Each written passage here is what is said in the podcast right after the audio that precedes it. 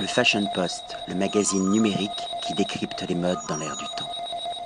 Patrick Thomas pour le Fashion Post, toujours au flow, avec cette fois-ci la chef pâtissière Camille Moreau. Bonjour. Bonjour. Alors, Présentez-vous aux lecteurs et lecteurs du Fashion Post. Quel est votre parcours? Oui, ça fait déjà trois ans que je travaille euh, dans les restaurants étoilés. Donc j'ai travaillé excessivement dans le sud, euh, à la Vague d'Or, dans un 3 étoiles, et chez Rabanel, un 2 étoiles.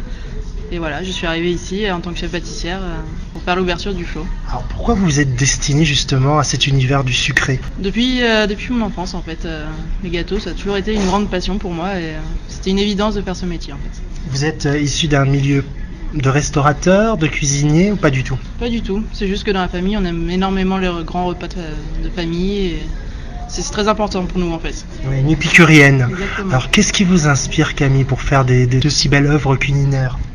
C'est principalement les fruits de saison en fait. La saison c'est très important pour moi, c'est ce qui me donne le... c'est ce qui, ce qui m'inspire le plus en fait. Est-ce qu'il y a d'autres chefs qui vous ont inspiré justement dans votre travail ou qui vous inspirent encore?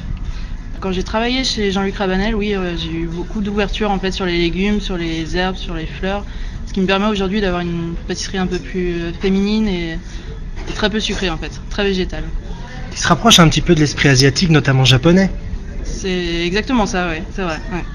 Principalement le produit, euh, juste mis en valeur euh, un produit et après le travailler euh, avec soin. Pour celles et ceux qui viennent pour la première fois ici au Flow, quel est le dessert incontournable à, à tester? Bah, du coup, ce sera la, la rhubarbe, je pense. La rhubarbe avec relevé un petit peu par la crème d'orgeat pour le côté un peu plus sucré.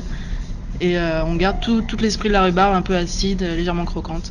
ben, Je confirme parce que j'ai testé, c'est juste orgasmique et magnifique. Un grand bravo Camille et, et je vous dis à bientôt et bonne continuation au Flow. Bah, merci beaucoup. Le Fashion Post, le magazine numérique qui décrypte les modes dans l'air du temps.